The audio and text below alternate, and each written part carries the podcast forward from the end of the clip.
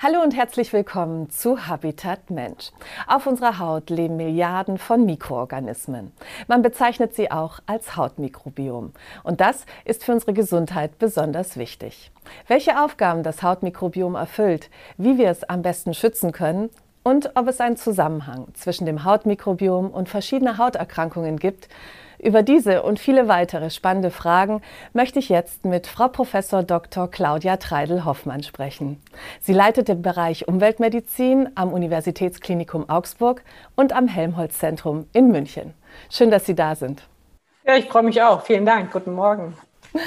Frau Dr. Treidel-Hoffmann, wer sind denn diese Lebewesen, die sich auf unserer Haut tummeln und vor allem, wie sind Sie da hingekommen? Ja, also wie die da hingekommen sind, das ist schon mal die, die erste und wichtigste Frage. Und das können wir sogar zum Teil beantworten. Die kommen durch die Umwelt, also durch die Umwelt, die um uns herum ist, durch die Menschen, die wir berühren, durch die Dinge, die wir anfassen, die Erde, die wir anfassen und auch natürlich so ein bisschen, wie wir auf die Welt kommen, nämlich durch den Geburtskanal. Auch da nehmen wir einige der Mikroben mit. Und ähm, was machen die da und wer sind die? Ähm, das ist noch eine ganz, ganz große Frage. Da sind wir gerade noch dabei. Aber vielleicht können Sie doch mal beschreiben, was versteht man unter einem Hautmikrobiom? Genau, das Hautmikrobiom ist letztendlich die Zusammensetzung aller Mikroben und das sind nicht nur Bakterien, sondern das sind natürlich auch Pilze und das sind sogar auch Viren und das sind sogar auch die sogenannten Phagen. Das sind so Viren, die dann wiederum Bakterien infizieren und in, Bak äh, in, in Bakterien leben. Also das ist wirklich ein ganzes Sammelsurium von unterschiedlichen Mikroben, die da auf der Haut sind. Und letztendlich ist das Mikrobiom sogar die genetische Information, die dahinter steckt, äh, hinter diesen ganzen äh, Mikroben, die wir auf der Haut finden. Das heißt, jeder von uns hat ein eigenes Hautmikrobiom, ähnlich wie den Fingerabdruck. Das ist genau richtig, wie Sie das sagen. Genau, das ist genauso wie ein Fingerabdruck, ja. Ist denn die Zusammensetzung des Hautmikrobioms am ganzen Körper gleich oder gibt es da lokale Unterschiede? Das ist auch etwas, was wir in den letzten Jahren gelernt haben, dass das Hautmikrobiom sehr, sehr spezifisch ist. Also das ist an der Stirn ganz anders als zum Beispiel in den Achselhöhlen oder da, wo immer Haut auf Haut ist. Da sehen wir ein ganz anderes Mikrobiom. Also da, wo, wo feuchte Areale sind oder auf dem Kopf zum Beispiel sehen wir viel mehr Pilze als, als Mikroben. Ähm, und deswegen ist es sehr spezifisch, das Hautmikrobiom. Sie können zum Beispiel auch das Hautmikrobiom von der Hand an die Stirn transplantieren und innerhalb von, von Minuten bis Stunden haben Sie genau dasselbe Mikrobiom hier wieder vorher. Ja? Das heißt also, das ist sehr, sehr hautspezifisch und gleichzeitig auch lokal kontrolliert. Das heißt also, die lokale Haut kontrolliert das Mikrobiom da, wo es ist. Das ist unglaublich spannend. Wie sieht es denn mit den Umweltfaktoren aus? Welchen Einfluss haben die auf die Zusammensetzung des Hautmikrobioms? Auch hier lernen wir, lernen wir wirklich jeden Tag mehr. Wir wissen zum Beispiel, und das ist eine ganz konkrete Studie, jetzt nicht von uns, aber von Kollegen, die gezeigt haben, dass wenn, wenn Hunde im Haushalt sind, dann ist das Hautmikrobiom sehr viel diverser zum Beispiel. Ja? Das heißt so, unsere, äh, unsere Umwelt und auch Haustiere und was alles wir haben, beeinflusst unser Hautmikrobiom. Ähm, und deswegen ist das auch etwas, was wir jeden Tag so ein bisschen mehr untersuchen. Wir wissen zum Beispiel auch, dass Schadstoffe Nährstoffe unser Hautmikrobiom beeinflussen, negativ beeinflussen, nämlich auch die Diversität, also das, das, das bunte Bild wird weniger bunt, auch durch Schadstoffe. Das heißt, also die Umwelt beeinflusst unser Mikrobiom. Vielleicht können wir dann noch mal auf die Aufgabe des Hautmikrobioms kommen. Was macht das konkret? Ja, das ist, das ist die zentrale Frage. Was macht das Hautmikrobiom? Und Sie können sich das so vorstellen, dass das Hautmikrobiom ist Teil der Hautbarriere. Was ist die Hautbarriere? Das ist das, was uns schützt. Also das, das ist unsere Haut. Und diese Hautbarriere besteht aus unterschiedlichen Schichten. Ja? Und das Hautmikrobiom ist Teil dieser Schicht, die äußerste Schicht. Äh, gleichzeitig ist dieses, dieses, äh, diese Barriere ist, ist wie so ein Orchester, ja, was zusammenspielt. Ja, da gibt es die physikalische Barriere, im Prinzip die Steinchen, dann, äh, dann auch dazwischen den, den Zement und sowas. Äh, dann gibt es natürlich das Immunsystem. Und das alles, diese ganzen Dinge spielen wie im Orchester zusammen. Und das Hauptmikrobiom äh, spielt zum, zum Teil die erste Geige. Warum ist denn die Diversität des Hautmikrobioms, also die Vielfalt, so wichtig für unsere Gesundheit? Das ist etwas, was wir gelernt haben durch die Beobachtungen, die wir getan haben. Wir wissen, dass Diversität und hohe Diversität mit Gesundheit assoziiert ist. Also immer wenn wir gesunde Haut sehen, dann sehen wir eine hohe Vielfalt. Und daraus haben wir rückgeschlossen, dass die Diversität auch gut ist. Und gleichzeitig finden wir immer mehr, dass es die Diversität nicht allein ist, sondern auch die Qualität macht es. Also welche Mikroben sind da? Ja, so sehen wir zum Beispiel, dass auf der Neurodermitis geht die Diversität stark zurück, aber gerade weil ein Keim massiv hochgeht. Äh, das heißt also, was genau die Diversität mit Gesundheit verbindet, wissen wir nicht im letzten Detail. Wir wissen nur, Diversität ist gut wir müssen jetzt noch weitergehen. Vielleicht können Sie uns aber erklären, wie Sie überhaupt das Hautmikrobiom untersuchen. Ja, also das ist so, dass man da mit, äh, mit einem ähm, Wattestäbchen letztendlich geht man die, Haut, reibt über die Haut, sehr definiert. Das hört sich jetzt simpel an, ist es aber nicht so. Ja, man muss auch mit einem gewissen Druck das machen und reibt über die Haut. Und wir haben auch herausgefunden, dass dieser, dieses Wattestäbchen am besten trocken ist und nicht feucht. Das war relativ komplex, das alles rauszufinden. Und dann bringen wir das in ein, ein, ein, äh, ein Tube ähm, und, und schlüsseln das dann auf. Und das wird dann wieder wiederum bioinformatisch aufgearbeitet. Und dann äh, wissen wir, okay, diese Perlenkette ist das äh, die Mikrobe und diese Perlenkette ist diese Mikrobe. Und äh, über diese Untersuchung können Sie dann auch herausfinden, ob ein Hautmikrobiom im Gleichgewicht ist oder eben diese sogenannte Dysbiose stattgefunden hat. Ja, das stimmt, das stimmt. Wobei natürlich äh, ich kann jetzt Ihr Hautmikrobiom nicht mit meinem vergleichen, weil wir haben unterschiedliche Hautmikrobiome. Das heißt also, obwohl wir beide gesunde Haut haben, ja, ähm, und deswegen brauchen wir immer den Vergleich vom Patienten. Ähm, wenn der Patient im Verlauf äh, der Erkrankung ist, vergleichen wir den Patienten mit sich selbst. Und dann haben Sie recht. Dann sehen wir, dass wenn die Haut krank wird, dann geht die Diversität des Mikrobioms äh, runter. Das stimmt. Gleichzeitig ist das noch nicht in der Diagnostik, in der Routine. Also es ist nicht so, dass ein Patient zu mir kommt, sagt, ich habe ein Hautproblem, dann sage ich, ach, ich mache jetzt mal eine Hautmikrobiomanalyse und dann kann ich Ihnen sagen, was Sie haben. Das ist noch nicht der Fall. Das ist wirklich Teil der Forschung. Ach so, das heißt also in der Praxis wird jetzt noch nicht das Hautmikrobiom überprüft, wenn jemand mit einer Hauterkrankung zu Ihnen kommt.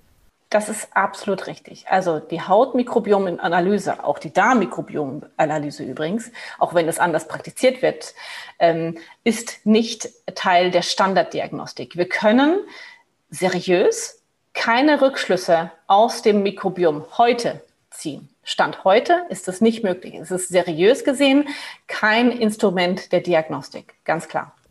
Jetzt haben wir schon über die Diversität gesprochen. Vielleicht können wir noch kurz auf die Dysbiose des Hautmikrobioms eingehen. Wie entsteht sie und vor allem kann man etwas dagegen tun? Ja, ähm, spannende Frage. Ich will das mal am Beispiel der Neurodermitis erklären, weil bei der Neurodermitis sehen wir ganz extrem diese Dysbiose. Da sehen wir nämlich, dass ein Keim Staphylococcus aureus massiv zunimmt. Und was passiert da? Der, der nimmt einfach eine Nische ein und breitet seine Nische massiv aus. Also wir finden dann auf der Haut fast nur noch Staphylococcus aureus. Ja? Und das ist genau das passiert. Also der verdrängt doch alle guten Bakterien. Wir haben ja so viele gute Bakterien auf der Haut und der verdrängt die alle. Und das ist im Prinzip diese Dysbiose, dieses, dieses Ungleichgewicht, also zu Lasten von Staphylococcus aureus. Ja? Und Ihre Frage, was kann ich dagegen tun? Ja, natürlich spezifisch gegen Staphylococcus aureus angehen, wobei wir auch sagen müssen, dass man auch in also man kann auch insgesamt antimikrobiell auf der Haut therapieren. Auch dann erhöht man die Nischen der anderen und gleichzeitig hilft es sogar auch die Entzündung wegzunehmen. Ja, wenn Sie nochmal zurückdenken, ich hatte gesagt, das ist ein Orchester, ja, was zusammen spielt. Und wenn man die anderen Spieler so ein bisschen stärkt, ja, äh, die Tuba und so, ja, äh, dann kann man auch gleichzeitig dafür sorgen, dass der Staphylococcus aureus äh, ein bisschen runtergeht. Also wenn man diese Entzündung hemmt durch entzündungshemmende Therapeutika, zum Beispiel Cortison auf die Haut, wissen wir auch, dass wir dann das Mikrobiom wieder normalisieren können. Konnten Sie denn einen Zusammenhang zwischen der Dysbiose des Hautmikrobioms und verschiedenen Hauterkrankungen schon feststellen? Ja, also äh, ganz vorne steht die Neurodermitis. Wir wissen es aber auch zum Beispiel von der Akne, von der Rosatia. Das sind also äh, ähm, Das sind so Akne-ähnliche Erkrankungen. Auch da sehen wir, dass eine Dysbiose immer zugunsten eines gewissen Bakteriums äh, ist. Zum Beispiel bei der Akne ist es Propionibacterium acnes. Ähm, bei der Neurodermitis ist es eben Staphylococcus aureus meistens. Ähm, andere Erkrankungen wie zum Beispiel die Schuppenflechte, da ist das Mikrobiom anscheinend nicht so richtig kausal. Das ändert sich auch, aber das ist eher eine Folge und nicht der Grund. Äh, und das ist auch etwas, wo wir wirklich noch auf der Suche sind, nach der Huhn-Ei-Frage. Also was ist zuerst und was ist die Folge? Hm. Sie haben ja gerade schon erwähnt, dass Sie an einer Studie auch beteiligt waren zum, zur Erforschung der Neurodermitis und zum Zusammenhang mit äh, der Dysbiose des Hautmikrobioms. Vielleicht können Sie noch mal kurz erklären, was bei der Studie damals das Ziel war und vor allem, was Sie herausgefunden haben. Was wir bei dieser Studie gemacht haben, ist, wir haben, wir haben Neurodermitiker und Gesunde über einen Verlauf von acht Wochen beobachtet und wöchentlich das Hautmikrobiom untersucht. Und wir haben gleichzeitig diesen Patientinnen und Gesunden eine Creme auf die Haut gegeben mit unterschiedlichem pH. Also wir wollten nämlich letztendlich den pH beeinflussen und schauen, wie der pH jetzt hier auch das Hautmikrobiom äh, verfolgt. Dann erstmal die, die, die leichte Nachricht ist folgende. Äh, durch diese Creme und auch diesen, durch diesen zum Teil komischen pH konnten wir das gesunde Hautmikrobiom kaum beeinflussen. Das heißt, ein gesundes Hautmikrobiom, eine gesunde Haut ist sehr, sehr stabil und, und resistent gegen, gegen viele Einflüsse. Ja? Das ist die erste wichtige Nachricht. Ein gesundes Mikrobiom ist auch sehr, sehr konstant und stabil. So, das kranke Mikrobiom von den Neurodermitikern, ähm, das konnten wir äh, wirklich beeinflussen, allein durch die Lokaltherapie. Ja, indem wir die Haut gepflegt haben, konnten wir die Diversität des Hautmikrobioms positiv beeinflussen. Und das ist die gute Nachricht, dass wir ein krankes Mikrobiom wirklich von außen beeinflussen können. Und da, daran sind wir auch gerade massiv dran mit, mit vielen Studien, über die ich nicht alle im Detail sprechen kann. Aber so versuchen wir das wirklich ganz gezielt, das Hautmikrobiom von außen zu beeinflussen für nachhaltige Gesundheit. Das ist fantastisch, vor allem gerade eine gute Nachricht für die Neurodermitiker. Das bedeutet, es ist tatsächlich möglich, mit Hilfe eben dieser pH-Cremes äh, das positiv zu beeinflussen, äh, den Krankheitsverlauf.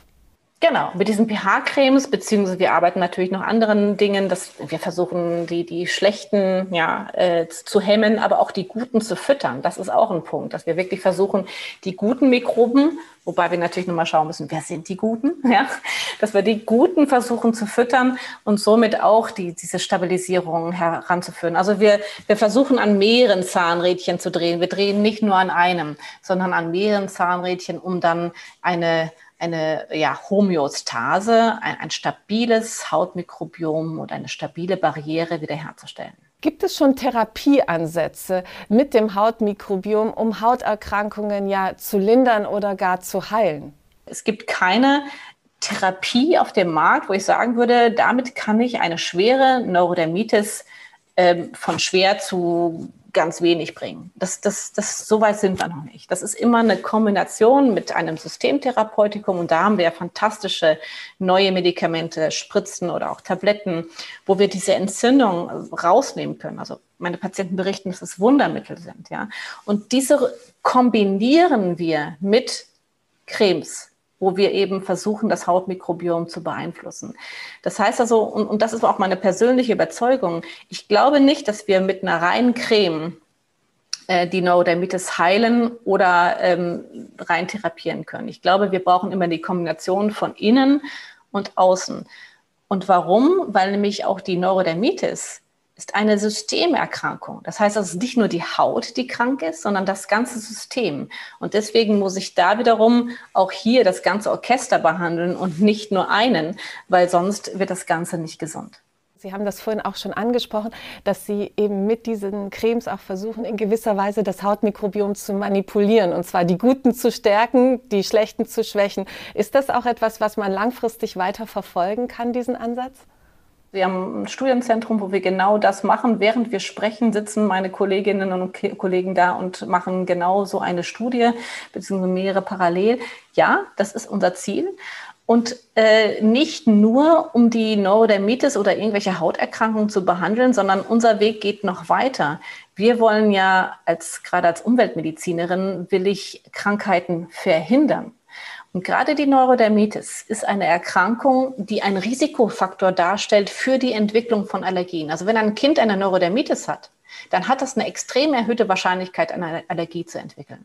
Und unsere Idee ist, wir, wir behandeln die Neurodermitis vernünftig, wir behandeln trockene Haut und verhindern damit die Entwicklung von Allergien, also Prävention, das ist genau das, was wir wollen. Und wir glauben, dass da das Mikrobiom auf der Haut, aber auch im Darm ein ganz gutes Ziel ist, um genau diese Prävention zu schaffen.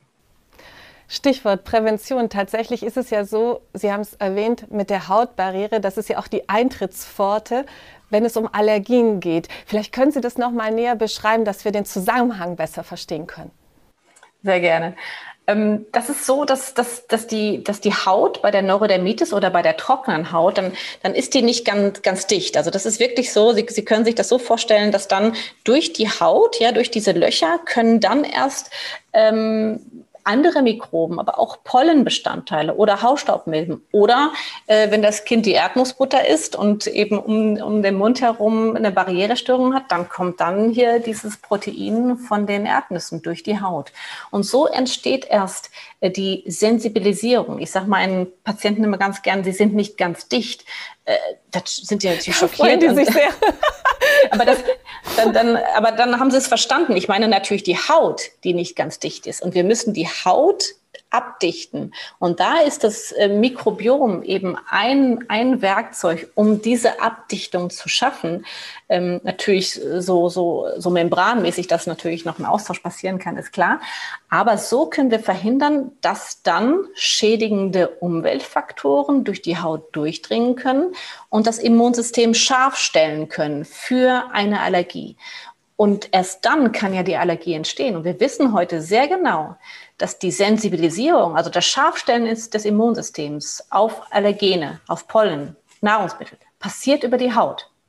Wenn ich das über, über den Mund esse, im Darm entsteht Toleranz, über die Haut entsteht die Allergie.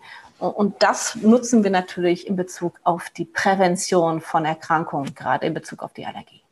Das ist wirklich absolut unglaublich. Ich muss gestehen, da habe ich heute auch noch was dazugelernt, denn tatsächlich äh, war mir das in der Form nicht bewusst und ich denke, das gibt auch vielen Allergikern Hoffnung, äh, was wir da gerade gehört haben. Vielleicht dürfte ich noch mal ganz kurz auf die Probiotika und Präbiotika zu sprechen kommen. Ähm, Sie haben vorhin schon erwähnt, es gibt eine Reihe von Cremes, die schon damit arbeiten. Ähm, können die tatsächlich eine positive Wirkung auf das Hautmikrobiom haben? Weil jeder von uns hat ja ein anderes Hautmikrobiom. Ja, das ist richtig. Also einige können das. Da gibt es dann Studien, die zeigen, dass danach die Haut besser wird.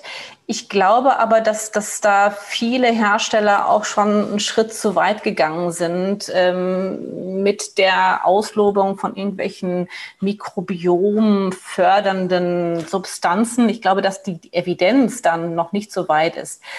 Was wir sehr wahrscheinlich sagen können, ist, dass es nicht schadet. Und das, glaube ich, das ist schon mal wichtig. Ja.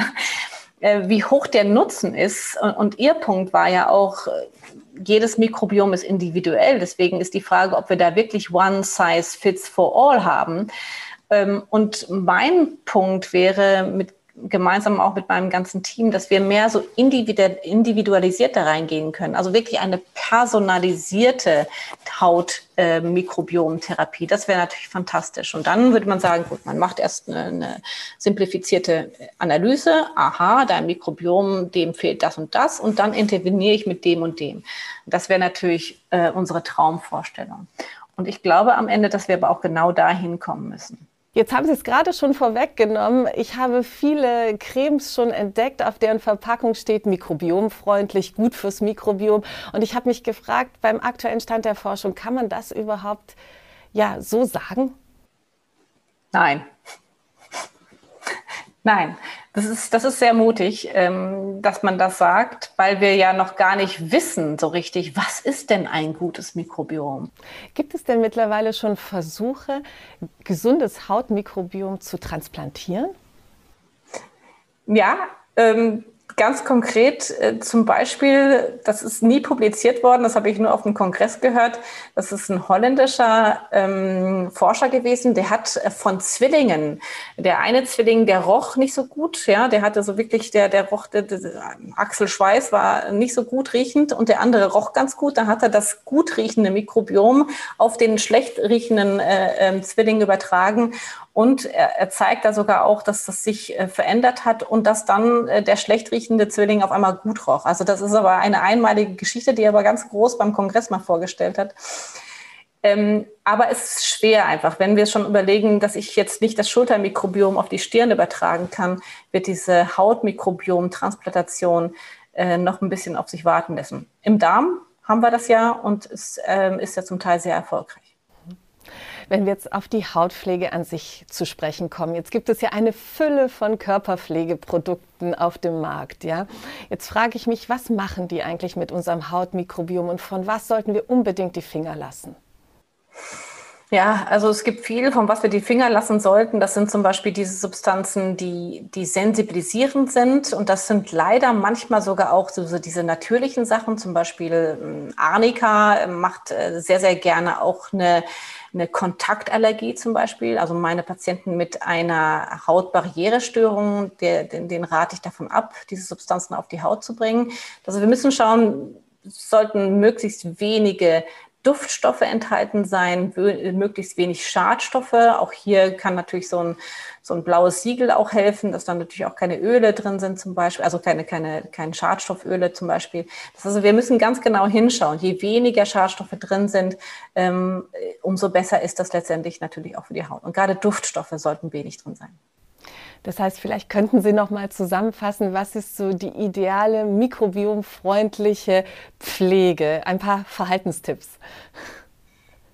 Also das sind die Verhaltenstipps sind natürlich so, dass ich mein Hautmikrobiom erstmal so pflegen sollte, dass ich mich auch nicht fünfmal am Tag oder auch zweimal am Tag duschen ist schon mal schlecht. Jeden Tag duschen mit, mit irgendwelchen Seifen von Kopf bis Fuß wird das Mikrobiom äh, natürlich stören, gerade wenn ich dafür empfänglich bin.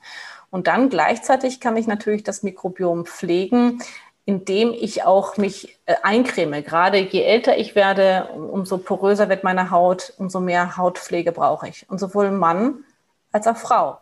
Könnte man vielleicht zusammenfassend sagen, weniger ist mehr bei der Pflege des Hautmikrobioms? Das ist eine wunderbare Zusammenfassung. Hervorragend. Dann lassen Sie uns noch mal ganz kurz auf das Thema Corona-Pandemie kommen. Die Hygienemaßnahmen haben sich drastisch verschärft. Wir waschen zigmal am Tag die Hände, desinfizieren uns. Was passiert da gerade mit äh, dem Mikrobiom auf unseren Händen? Ja, also was ich weiß, ist, dass äh, meine Patientinnen, die gerade an trockener Haut und auch an Neurodermitis leiden, dass die gerade während dieser Zeit eine massive Verschlechterung ihrer Haut gesehen haben. Und das hängt natürlich damit zusammen, dass wir das Hautmikrobiom oder die Hautbarriere kontinuierlich schädigen. Ja, auch kleine Kinder haben Handexeme entwickelt, relativ selten eigentlich bei Kindern. Äh, das heißt, also hier haben wir durchaus durch diese Maßnahmen die sinnvoll waren, haben wir aber trotzdem diese Probleme mit der Haut bekommen. Vielleicht sprechen wir jetzt noch einmal über den Stand der Hautmikrobiomforschung. Wo sind Sie da gerade und warum ist es doch deutlich schwieriger als jetzt zum Beispiel die Darmmikrobiomforschung? Das ist die zentrale Frage. Und wenn wir mal ganz ehrlich sind, ist die Darmmikrobiomforschung nicht wirklich eine Darmmikrobiomforschung, sondern eine Stuhlmikrobiomforschung. Also wir untersuchen den ganzen Stuhlgang. Also ne, wir nehmen da Proben, ne, Milligramm Stuhl wird untersucht. Bei der Haut haben wir ja, das ist im, im Bereich von Mikrogramm, was wir an Material untersuchen. Und deswegen hinkt die Hautmikrobiomforschung auch ein bisschen hinterher, weil sie auch sehr viel anfälliger ist. Wir haben da jetzt eine wunderbare Pipeline aufgebaut und können wirklich in der Tiefe das Hautmikrobiom untersuchen und haben hier natürlich auch einen ganz großen Vorteil im Vergleich zur Darmmikrobiomforschung, weil wir natürlich jetzt ganz spezifisch an der Stelle der Erkrankungen untersuchen können. Äh, bei der Darmmikrobiomforschung ist es ja gar nicht so, äh, dass man bei einer ähm, Colitis ulcerosa zum Beispiel, bei so einer chronisch entzündlichen Hauterkrankung, an unterschiedlichen Darmabschnitten die Proben entnimmt. Bei der Haut ist das möglich. Ja? Das heißt, wir hinken ein bisschen hinterher, aber wir haben ein sehr viel höheres Potenzial im tiefen Verständnis, wie Hautmikrobiom und Haut miteinander interagieren. Also wir sind ähm, auf alle Fälle im ersten Achtel der Erkenntnis, würde ich mal sagen, was das Hautmikrobiom anbetrifft. Besteht denn ein Zusammenhang zwischen dem Hautmikrobiom und dem Darmmikrobiom? Es wird ja öfter von der Darm-Haut-Achse gesprochen ja, Darmhaut, äh, Darmhirn, äh, da gibt's ganz viele Achsen und natürlich hängt das miteinander äh, in Verbindung. Gerade auch das Mikrobiom im Mund, in der Nase, ähm, in der Lunge. Am Ende glauben wir, dass das alles mit allem in Verbindung steht. Also der alte Humboldtsche Gedanke hält natürlich auch heute. Und genau diese Fragen beantworten wir gerade in der nationalen Kohorte und auch in, in anderen Kohorten, wo wir wirklich alle möglichen Mikrobiome ähm, abnehmen und analysieren und versuchen, miteinander äh, in Verbindung zu stellen.